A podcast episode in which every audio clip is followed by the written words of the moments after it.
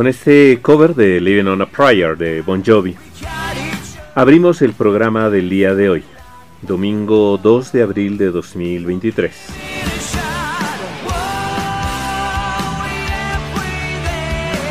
Iniciamos esta transmisión desde la ciudad de La Paz, en Bolivia.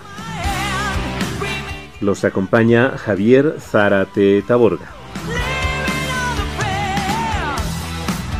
Les agradecemos a todas y todos ustedes quienes nos sintonizan en vivo en Hispanoamérica, en España, a través de la plataforma red.radiolibre.cc.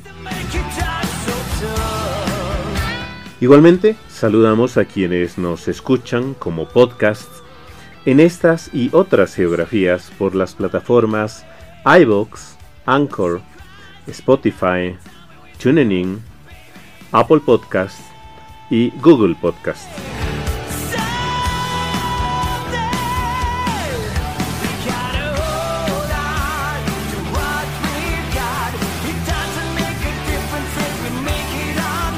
Esto es En Geopolítica, un espacio alternativo para analizar el mundo en el siglo XXI. Bienvenidos.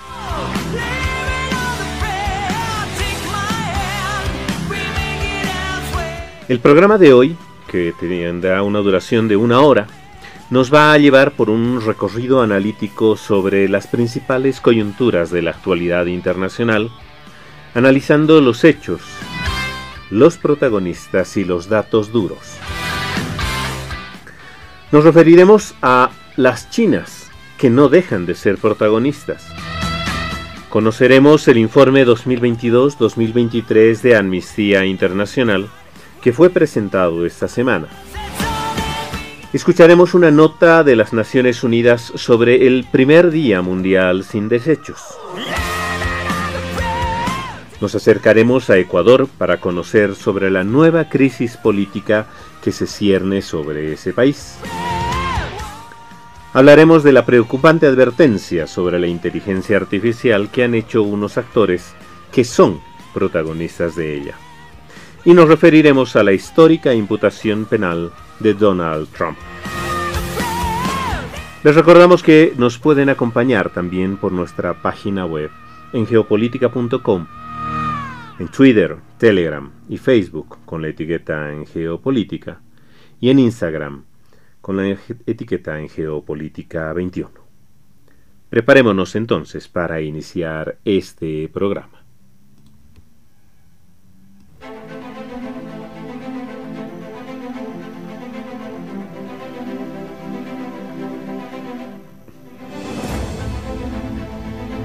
Una pequeña con muchas pretensiones.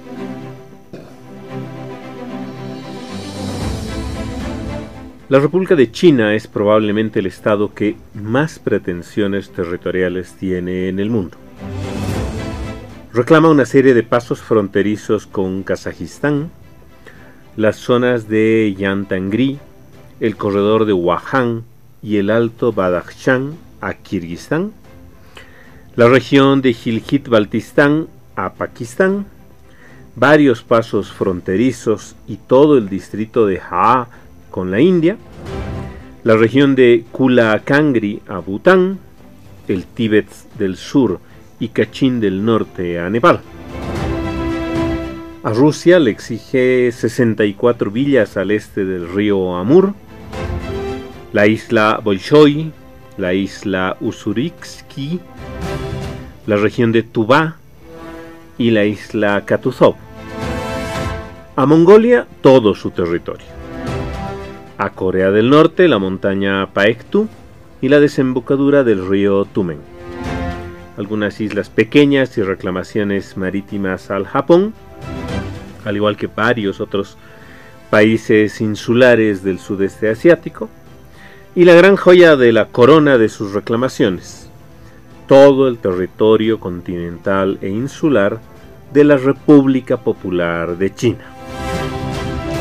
Obviamente no hablamos de esta última, sino de la que comúnmente se conoce como Taiwán, que tiene como nombre oficial República de China.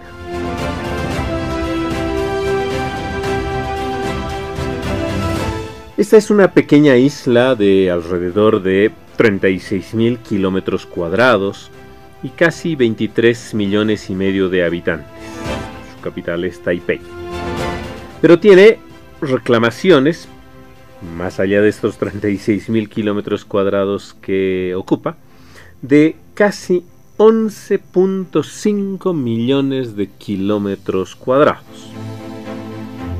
Si lograra todas sus pretensiones, se convertiría en el segundo estado más extenso de los existentes ahora. Ello obviamente es una ilusión que tiene más para irse al lado contrario de sus pretensiones. Probablemente es un territorio que tiende más, que tiene más probabilidad a desaparecer, ser engullido, en realidad por su vecino al que le reclama más territorio, que es la otra China, la República Popular de China, ya que ambos se reclaman mutuamente. Y desde 1992, como resultado de un acuerdo mutuo verbal entre representantes de los gobiernos de ambos estados, ambos hablan de una sola China, pero sin dejar en claro cuál es la que sería la que prevaleciera, esgrimiendo cada una que sería ella misma.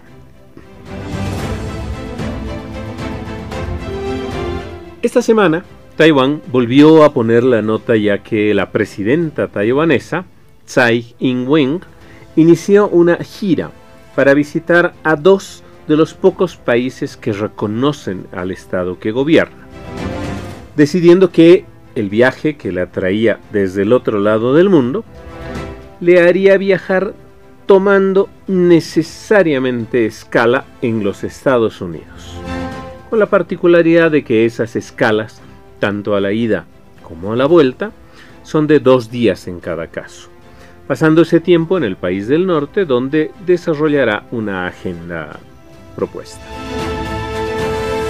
La República Popular de China obviamente reclamó por el asunto y advirtió que podría tomar represalias, sin especificar cuáles, si es que se produjese una reunión entre la presidenta de Taiwán y el nuevo presidente de la Cámara de Representantes de los Estados Unidos, Kevin McCarthy. Recordemos que hace menos de un año, la por entonces lideresa del Congreso, la demócrata Nancy Pelosi, viajó a Taiwán, donde estuvo 24 horas reuniéndose con el gobierno y con representantes empresariales, desatando un mini conflicto diplomático que terminó con la realización de maniobras militares con fuego real las más grandes que la China había ejecutado, justamente en el área que se comporte con su isla rebelde. Y es que el conflicto entre estos dos estados, que se consideran a sí mismos uno a la vez, como lo decíamos antes, viene de lejos. Hasta hace poco más de un siglo, el último imperio chino a la cabeza de la dinastía Qing era derrocado el año 1912 y se instalaba una frágil república. Ese era el resultado de su seculum horribilis, su siglo horrible, que tuvo China en el 19. Su enorme territorio había sido en la práctica dividido entre un espacio rural enorme, muy abandonado por los gobiernos imperiales, y un espacio urbano donde se concentraba el poder, muy vinculado además a las zonas costeras, pero con pocas y muy limitadas capacidades de gobierno, lo que fue aprovechado por las potencias coloniales que en aquel entonces controlaban casi toda Asia, para, con las guerras del opio especialmente, así llamadas ya que fueron utilizadas para dominar el comercio de este psicotrópico en el territorio chino, lograron concesiones enormes, casi de potencias invasoras, en contra de China.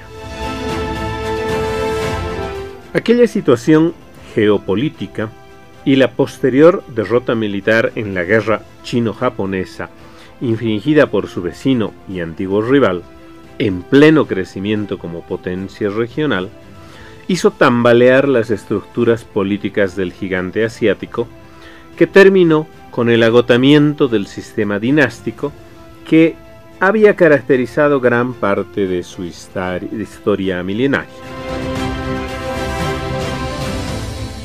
El sistema republicano inicial, fundado sobre los tres principios del pueblo, nacionalismo, democracia y bienestar social, que salían de la doctrina política nacionalista formulada por Sun Yat-sen, líder político de la época, no pudo prosperar positivamente, considerando la multiplicidad étnica, los conflictos regionales y otros problemas internos del país.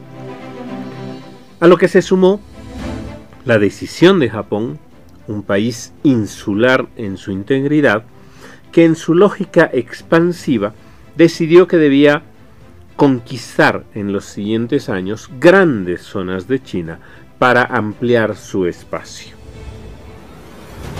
Sun Yat-sen murió en 1925 y fue reemplazado por Chiang Kai-shek, quien condujo los destinos nacionales con todas las limitaciones imaginables, tanto frente a la cruenta invasión nipona, como intentando eliminar por completo las corrientes comunistas que habrían proliferado en un país muy populoso y a la vez muy pobre, y dominado por castas territoriales que sustentaban los poderes políticos.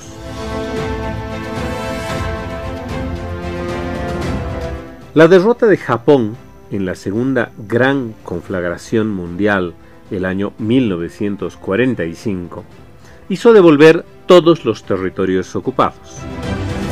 Pero recrudeció el conflicto interno, enfrentando ahora a la China que encabezaba el Partido Comunista Chino, a la cabeza de Mao Zedong, y la China nacionalista, a la cabeza de Chiang Kai-shek.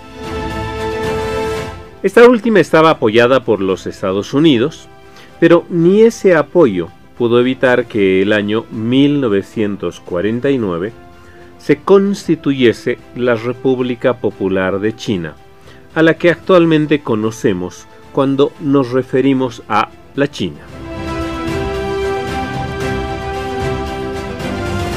El régimen de Chiang Kai-shek salió y se instaló en la isla que actualmente ocupa Taiwán, la antigua Formosa, antigua colonia portuguesa. Durante muchos años, esta fue la China oficial para gran parte del mundo, en tiempos de Guerra Fría fundamentalmente, inclusive hasta que los Estados Unidos y el gigante asiático se acercaron en el gobierno de Nixon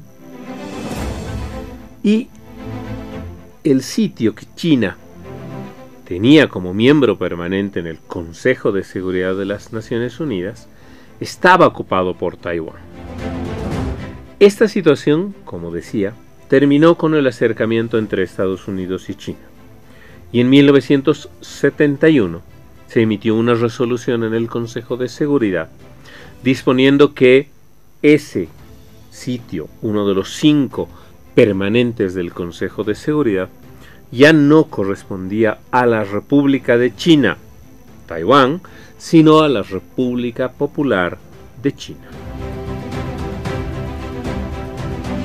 Sin embargo, el descongelamiento de las relaciones entre las dos potencias, en un intento por acercarse más a este país comunista, en desmedro del otro gran país, la Unión de Repúblicas Socialistas Soviéticas de la época, hizo que la República Popular de China siguiera asumiendo protagonismo. Y ello obviamente no se ha detenido hasta ahora.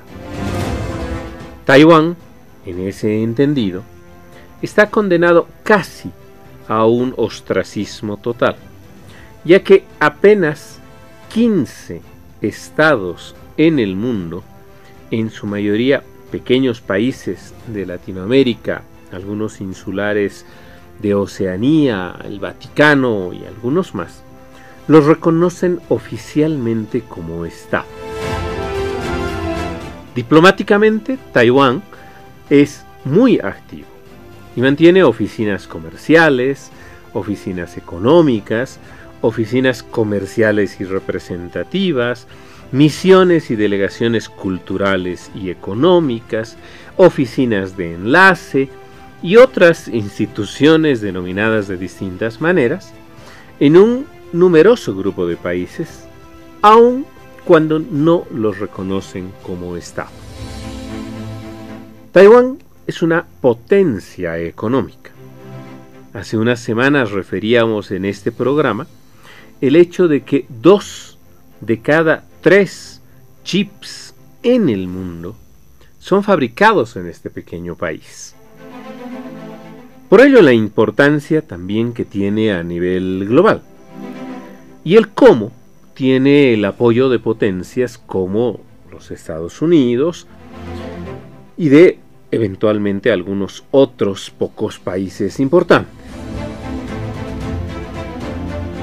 Después de la modificación de los estándares del control político y administrativo de Hong Kong, que dejó de lado en la práctica la política de un país, pero dos sistemas, se especula mucho en los últimos años sobre qué podría suceder con Taiwán que es reclamada por su China vecina, que, considerando a todo como una sola China, ha declarado hace muchos años que ese territorio es suyo y que puede asumir medidas en ese sentido, lo que no ha sucedido hasta ahora, pero que aún mantiene una incógnita sobre lo que puede suceder llegado un momento de un eventual conflicto. Mientras tanto, al otro lado, de camino a Belice y Guatemala, ya que Honduras acaba de dejar de reconocerlo, la presidenta de Taiwán acaba de pasar por Nueva York, seguramente no para ir a Broadway.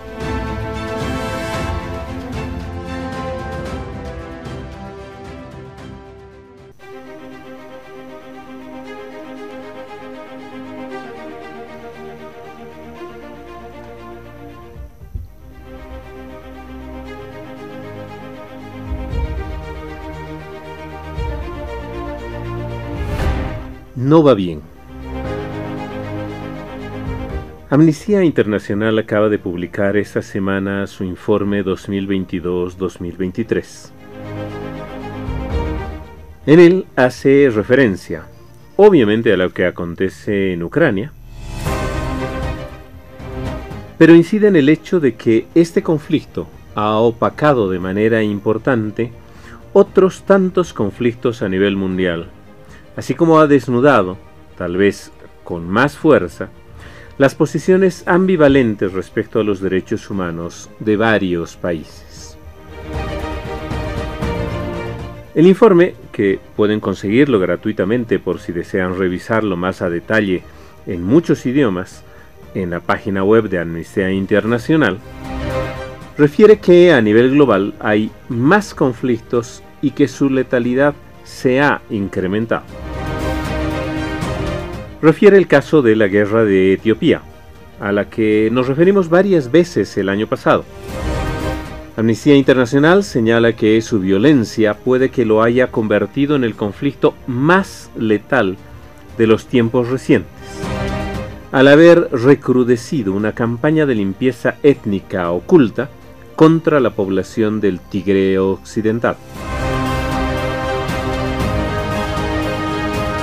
También, el 2022 fue el año más mortífero en Cisjordania, con la muerte de al menos 151 personas por la acción de las fuerzas militares israelíes y un número importante de entre ellos de menores de edad. En Myanmar se produjeron cientos de muertes y el desplazamiento de alrededor de 150.000 personas de los grupos étnicos Karen y Karenni. El informe cita también casos de violencia elevada en Haití, Mali, Venezuela, Yemen y muchos otros países donde los escenarios de violencia sistemática se mantienen y han quedado desplazados del ojo público y la condena internacional más clara, precisamente por la invasión rusa a Ucrania. El informe refiere también que el año 2022 se han registrado más catástrofes climáticas como inundaciones, sequías, olas de calor, incendios, y frente a esa situación, la COP27 que se celebró en el Cairo no asumió acuerdos que ayuden a evitar el aumento de la temperatura global por encima de 1.5 grados, que tampoco se han hecho avances para asumir compromisos que logren la reducción del uso de combustibles fósiles, y que al contrario, los seis mayores emporios petroleros del mundo obtuvieron beneficios brutos de más de 200 mil millones de dólares, todo un récord histórico, no solo por la subida de los precios, sino por el exceso de consumo. Resalta que sí se lograron avances para financiar a los países más afectados por las crisis climáticas con un, fondo de pérdidas y daños, aunque los montos comprometidos siguen pendientes todavía de consolidarse. Reclama también por las severas diferencias en la distribución de las vacunas contra la COVID-19, ya que la tendencia del primer año de vacunas que se concentró en los países más ricos no se revirtió totalmente en el 2022, generando desigualdad manifiesta ante un problema global y que se llegaron a reducir las ayudas a los países más golpeados por este problema y otros que profundizan la desigualdad global. En ese sentido, reclama el doble rasero respecto al reclamo por el cumplimiento de los derechos humanos a Rusia y a la vez el silencio respecto a similares acciones en otros estados como Arabia Saudí, Egipto, o la situación de los refugiados de otros países que no son Ucrania, especialmente del Medio Oriente y el África subsahariana en Europa, o de Haití en los Estados Unidos, ya que el 2022 se expulsaron hasta 25.000 personas de nacionalidad haitiana. Cita también que en Brasil, Canadá, Suecia, Tanzania y Vietnam entre otros países, se vulneraron los derechos de los pueblos indígenas al no protegerlos contra abusos de empresas o de los mismos estados. El informe refiere también el retroceso respecto al derecho de poder abortar en la sanidad pública, con la derogación de una sentencia clave en los Estados Unidos, o el retroceso de los derechos a la educación, al trabajo y la autonomía de las mujeres que se ha consolidado en Afganistán después del retorno de los talibanes, o la violencia excesiva que usó el régimen iraní en la represión de las protestas que emergieron del asesinato de una joven por la policía de la moral.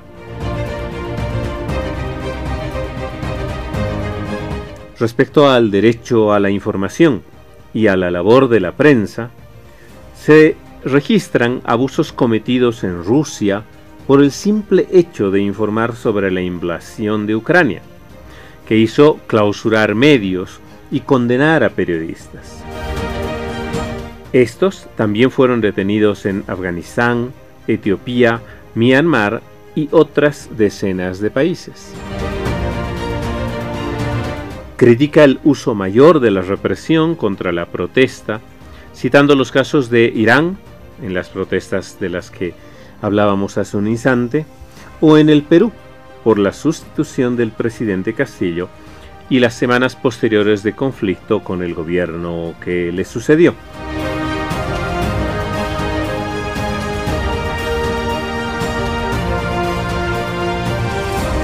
La secretaria general de Amnistía Internacional concluye en el prefacio de este informe 2022-2023 con las siguientes palabras.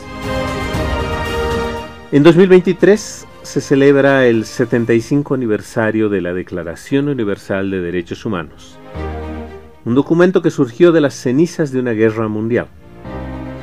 No esperemos a que el mundo arda de nuevo para vivir realmente de acuerdo con los principios y libertades que tantos millones de vidas costaron. El año 2023 ha de constituir un punto decisivo para la defensa de los derechos humanos. Cualquier ambición menor por parte de los dirigentes mundiales sería una traición capaz de precipitar el mundo al abismo, concluye. Una advertencia para tomar en cuenta en estos tiempos de reacomodo global.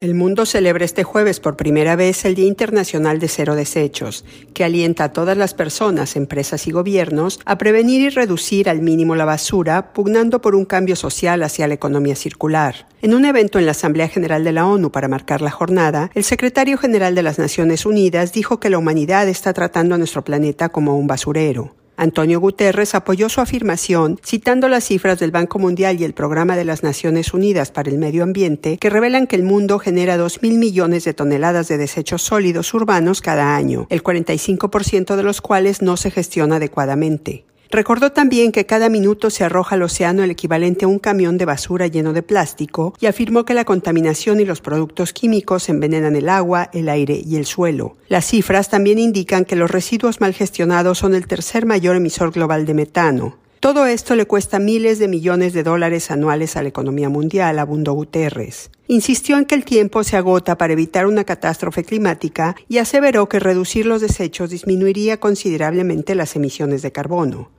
Según proyecciones científicas, los residuos sólidos se duplicarán para 2050, alcanzando 4 mil millones de toneladas al año.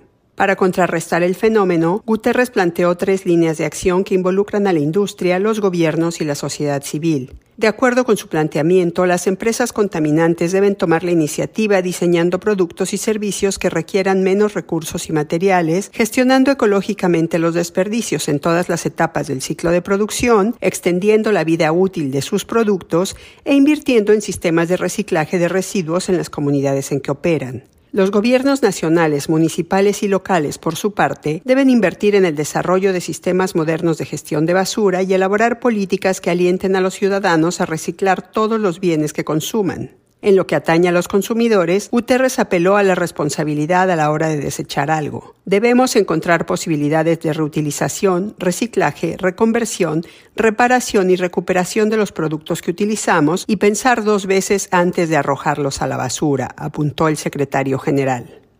Carla García, Naciones Unidas, Nueva York.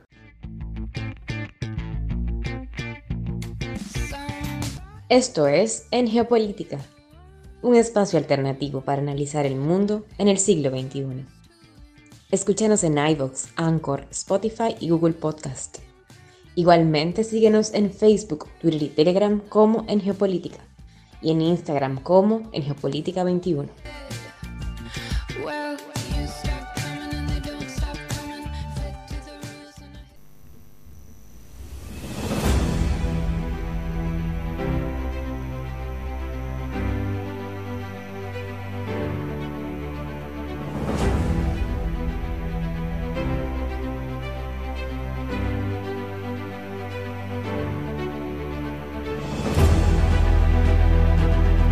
Inestabilidad en los gobiernos.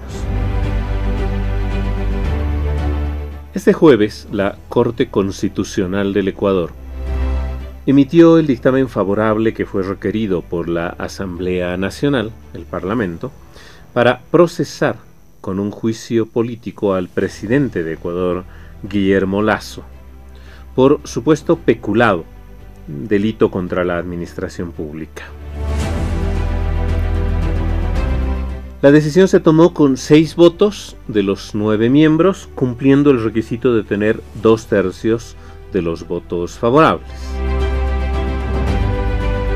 En un comunicado, la institución informó, el Pleno resolvió admitir la acusación de juicio político relacionada con el presunto delito de peculado.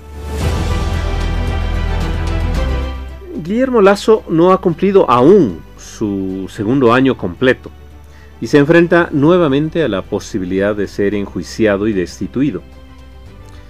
Ya le pasó a mediados del año pasado cuando una serie de movilizaciones, con un gran componente de los movimientos indígenas, paralizaron el país por varios días y terminaron casi con un fallido intento de la Asamblea para destituirlo.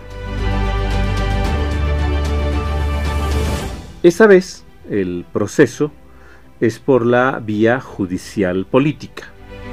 Se le acusa de un delito de peculado, en el entendido que Lazo habría propiciado con cambios normativos la instalación de una estructura de corrupción, habría conocido sobre los presuntos actos ilícitos, en los que participarían su cuñado y un amigo cercano, y no habría hecho la denuncia respectiva. Esa red de corrupción, que se vinculó además al narcotráfico, para adjudicarse sobornos por conseguir o garantizar contratos en las empresas públicas estratégicas de petróleos, telecomunicaciones y electricidad, son la causa por la que puede eventualmente ser sometido a un juicio político en el Parlamento. Es difícil tener una opinión concreta sobre los hechos como tal, pero ciertamente es importante reconocer la necesidad de que los procesos, si tienen un componente de vulneración a la ley, deberían ser conocidos por los órganos judiciales, con procedimientos especiales y en sus más altos tribunales, pero adecuados a procedimientos regulares de la justicia.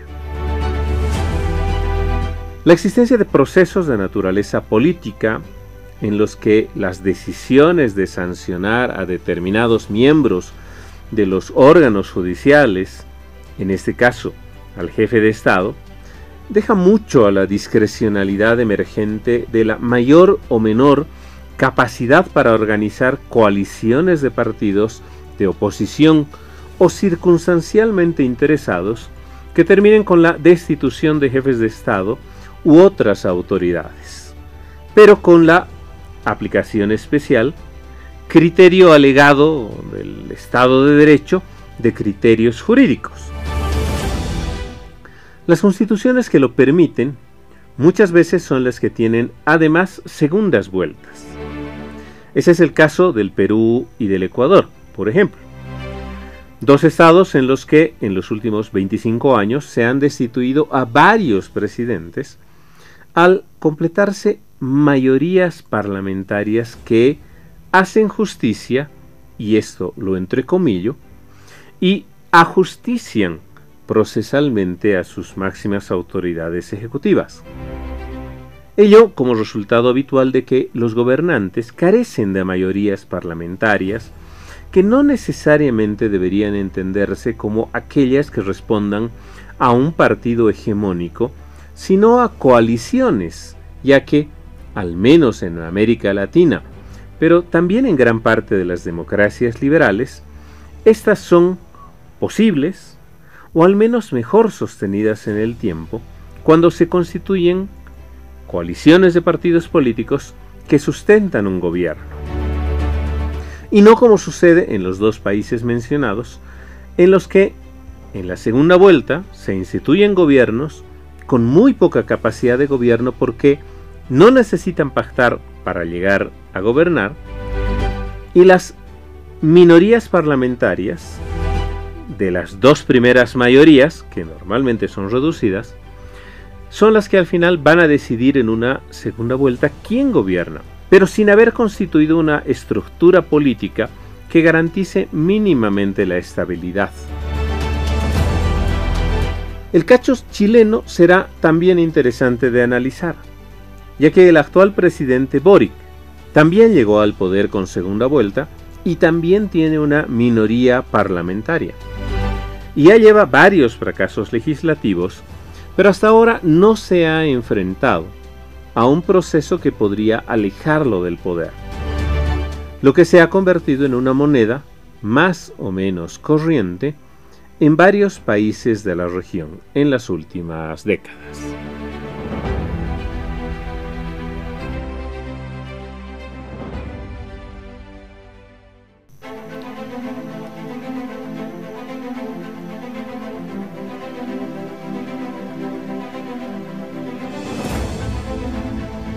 Un freno a la desinteligencia. Esta semana varias decenas de personajes vinculados al desarrollo de la tecnología suscribieron y emitieron una carta abierta. En los últimos años varias veces se han hecho movimientos similares y se parecen mucho a advertencias que se pudieron hacer más o menos hace un siglo cuando los movimientos fascista y nazi se organizaban. Tales advertencias no fueron tomadas en cuenta en aquel entonces y pasó lo que pasó.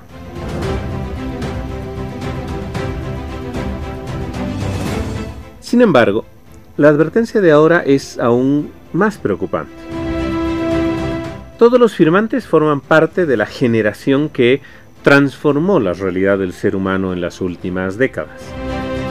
Creadores y fundadores de empresas, desarrolladores de softwares y aplicaciones, genios de la actualidad que permitieron que tengamos el mundo en la mano o en el bolsillo a través de los teléfonos móviles, las computadores, las tabletas y todos los aplicativos que contienen y que nos permiten estar conectados con lo que sea que sucede, se produce, se dice o lo que sea que pasa en el mundo, en tiempo real y en cualquier momento.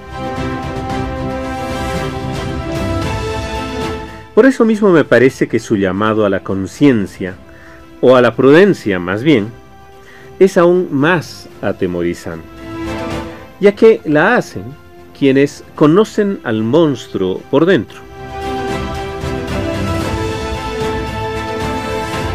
La opinión de estas gentes pide una pausa de al menos seis meses en el desarrollo y pruebas de sistemas de inteligencia artificial más poderosas que GPT-4, la última versión del modelo de lenguaje del chat GPT. Añaden que los avances hacen que este último modelo de lenguaje puede ya competir con los humanos en un número de tareas que crece rápidamente y que ello destruiría empleo muy rápidamente y se usaría para diseminar información falsa. Reclaman entonces que solo si hay consenso con que habrían beneficios positivos, se siga trabajando en el desarrollo de estas herramientas. Desafortunadamente, afirma la carta, este nivel de planificación y gestión no está ocurriendo. Lo que se debería a que, y vuelvo a citar la carta, en los últimos meses los laboratorios de inteligencia artificial han entrado en una carrera sin control para desarrollar e implementar mentes digitales cada vez más poderosas que nadie, ni, ni siquiera que sus creadores. Ni siquiera que sus creadores pueden entender, predecir o controlar de forma fiable. Entre los firmantes de la carta están Elon Musk, desarrollador de tecnología y dueño o fundador de varias empresas que están revolucionando la realidad. Curiosamente es fundador de OpenAI, la empresa que desarrolla ChatGPT, y que fue la primera que abrió al uso público, lo que no habían hecho Meta o Google. También está el historiador Yuval Noah Harari, autor de Sapiens y Homo Deus, y otros libros que ayudan a entender la actualidad, o Joshua Bengio, quien ganó el premio Turing, el equivalente al Nobel para la informática, por sus aportes en las redes neuronales profundas, o Steve Wozniak, cofundador de Apple, o John Tallinn, cofundador de Skype. Decía que su advertencia causa alarma, ya que ellos que están en el negocio saben que lo que hasta ahora se conoce públicamente no es todo lo que ya existe. Y no solo me imagino que están haciendo prospectiva, sino que ya están contemplando lo que ha comenzado a provocar, motivo por el que las advertencias son tan contundentes. La inteligencia avanzada puede representar un cambio profundo en la historia de la vida en la Tierra y debería ser planificada y gestionada con cuidado y con recursos. Reza un principio adoptado el año 2017 por figuras clave de la inteligencia artificial en una conferencia internacional. Desafortunadamente, este nivel de planificación y de gestión no se está dando, afirma la carta. Un reciente comunicado de OpenAI relacionado con la inteligencia artificial general dice que en algún momento sería importante tener supervisión independiente antes de entrenar nuevos sistemas y para que los esfuerzos más avanzados acuerden limitar el ritmo de crecimiento de la potencia computacional usada para crear nuevos modelos. Estamos de acuerdo ese momento es ahora, expresa la carta, y sugiere que ante la alarma de la velocidad de los avances, se aplique esa moratoria de medio año, pero ante la posibilidad de que ello no suceda, sugieren que los gobiernos deberían intervenir e imponer una moratoria obligatoria. Vaya advertencia.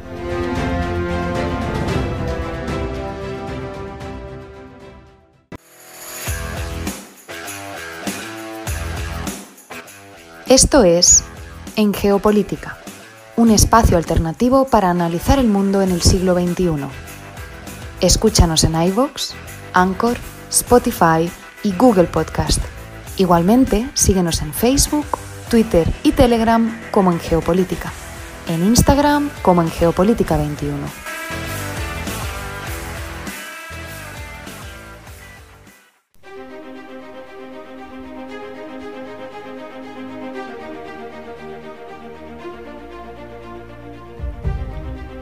Prueba para una sociedad.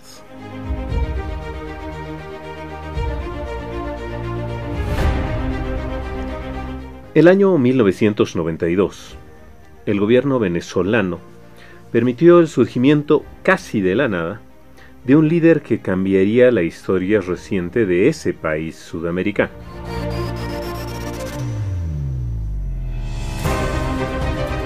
En febrero de aquel año, se produjo un intento de golpe de Estado cívico-militar, encabezado por un destacamento de militares en su mayoría. Era uno de los varios que se daban en el país y en la región, pero que no tenían mayor repercusión ya que la tradición de estabilidad política venezolana y la corriente democrática antidictaduras militares de la región de aquel entonces las hacía muy poco funcionales y aceptables. Y el intento fue evitado y sus líderes y protagonistas capturados, procesados, condenados, dados de baja. Sin embargo, en el momento en que la intentona de golpe fue controlada y sus líderes detenidos, el gobierno sin saber controlar la situación mediáticamente, ni dándose cuenta del valor de los medios, permitió inconscientemente que uno de los mandos segundos del golpe hablara en cadena nacional.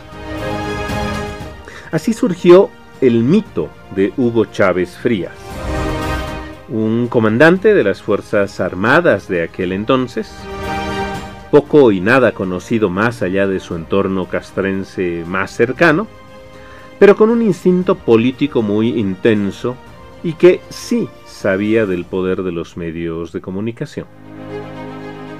Encarado por los periodistas y sin dar un discurso que desmayara a las masas, explicó coherentemente que el golpe había fracasado, pero que no era el momento final. Pedía a los golpistas que se rindan, pero dejaba abierto evidentemente que un movimiento estaba en gestación. Esos minutos de gloria televisiva, que no fueron cortados ni afectados de ninguna manera por el poder existente, lo convirtieron en la cara del movimiento y luego en el líder que se había sacrificado por su pueblo al ser condenado por reclamar, a nombre de las masas populares venezolanas, en ese golpe frustrado.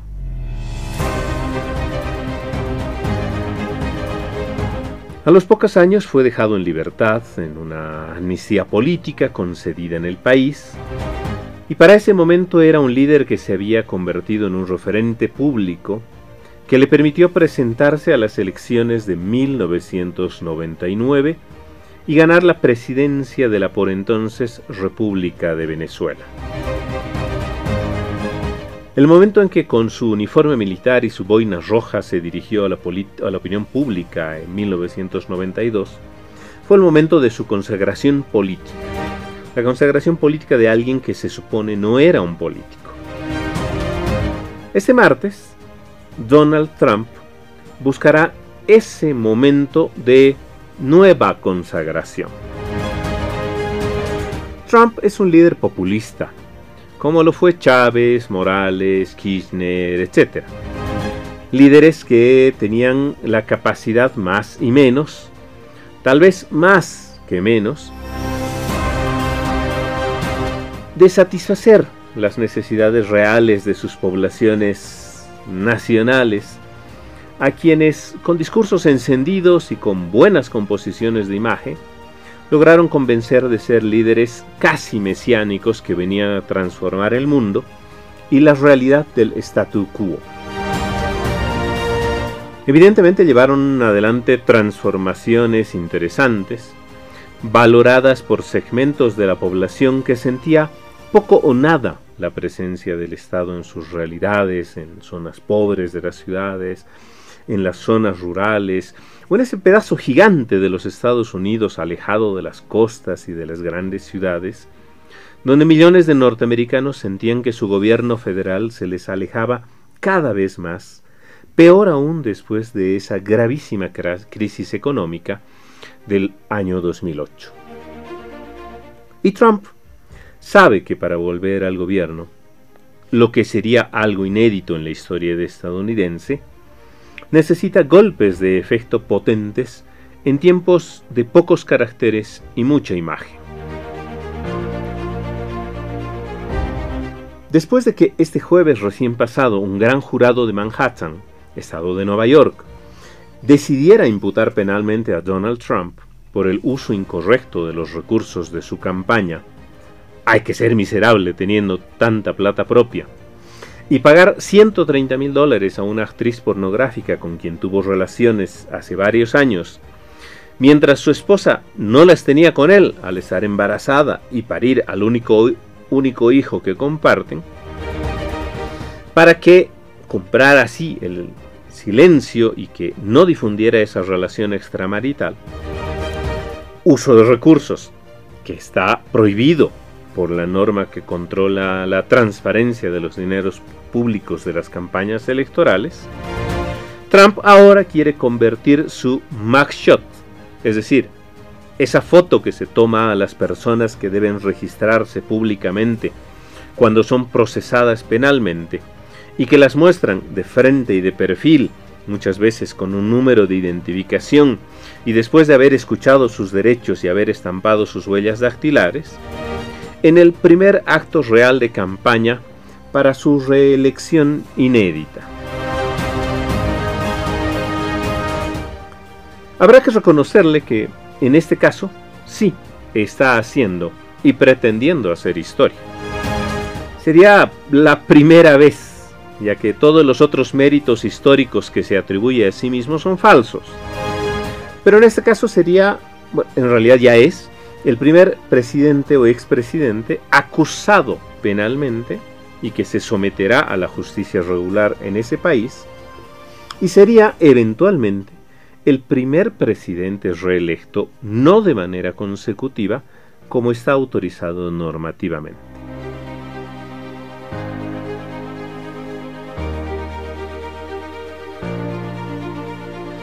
Más allá de ello, el sistema funciona. Y esa es mi primera sensación de estos acontecimientos. La fortaleza del sistema político de los Estados Unidos, que es respetuoso de los procedimientos legales, que reconoce la razonable independencia de los poderes, en pocas, que reconoce el Estado de Derecho conceptualmente, ha demostrado fortaleza.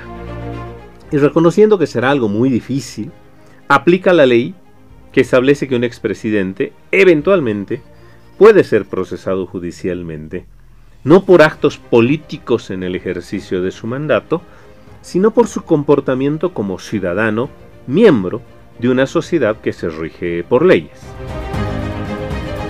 Ahora bien, ¿ese comportamiento ejemplar de un sistema puede beneficiar a Trump? Evidentemente sí.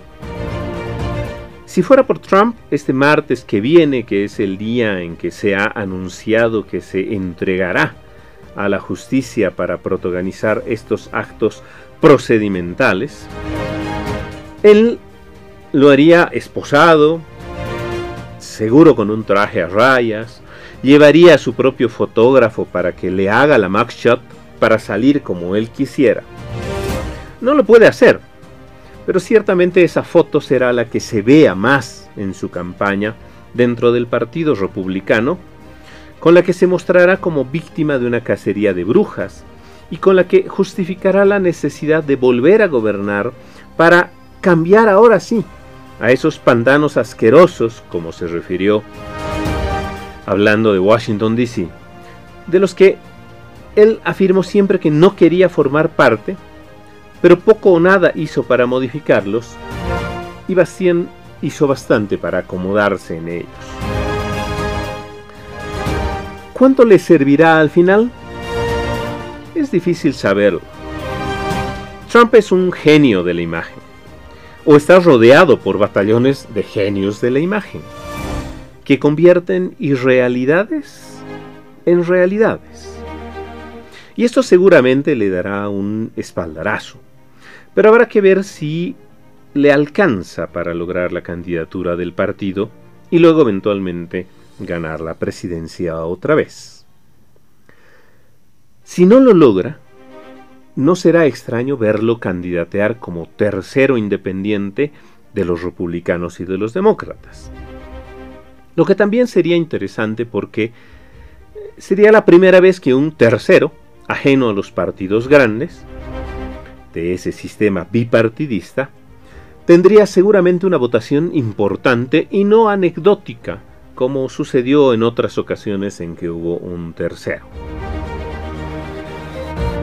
En todo caso, esta situación ya es una prueba, no para las instituciones estadounidenses que demuestran su fortaleza, sino para la sociedad estadounidense, que debe reflexionar sobre si quiere tener nuevamente a un presidente que no solo denosta a las mujeres, hace mal uso de los recursos de sus contribuyentes electorales para tapar sus inconductas personales, que luego las convierte en mentiras, sino que también hace mal uso de los papeles estatales, y lo que tal vez debería doler más a los ciudadanos estadounidenses que abusa de las vueltitas de la norma para beneficiarse y hacer fraudes impositivos, mientras el resto paga religiosamente sus impuestos, presionados por esa férrea Administración Tributaria Americana. Habrá que ver si la sociedad republicana funciona y quiere mantener los valores de su partido, o si simplemente compra un discurso que muestra la diferencia que hace a los poderosos impunes, mientras acepta que a ellos, los ciudadanos, les exijan comportarse. Habrá que ver si otra vez hay un Chávez Trump en los Estados Unidos.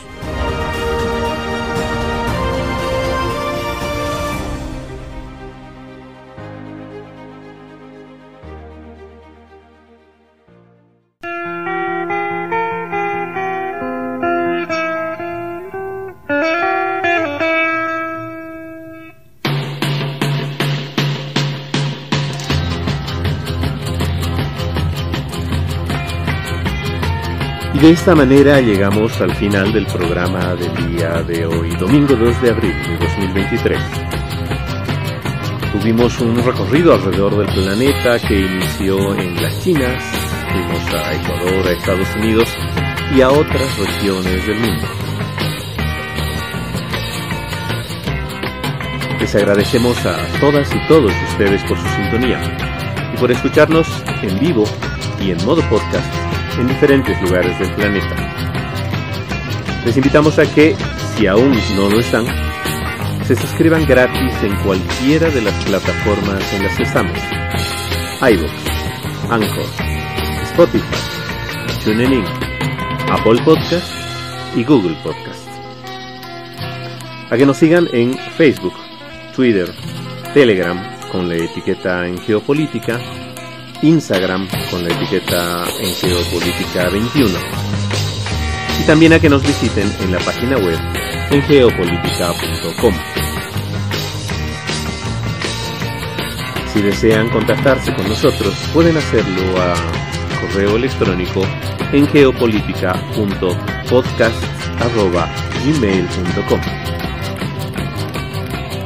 Igualmente, a que si les gusta el programa quieren apoyarnos, les invitamos a que dejen sus likes o comentarios y a que compartan en sus redes este programa para seguir llegando a más personas.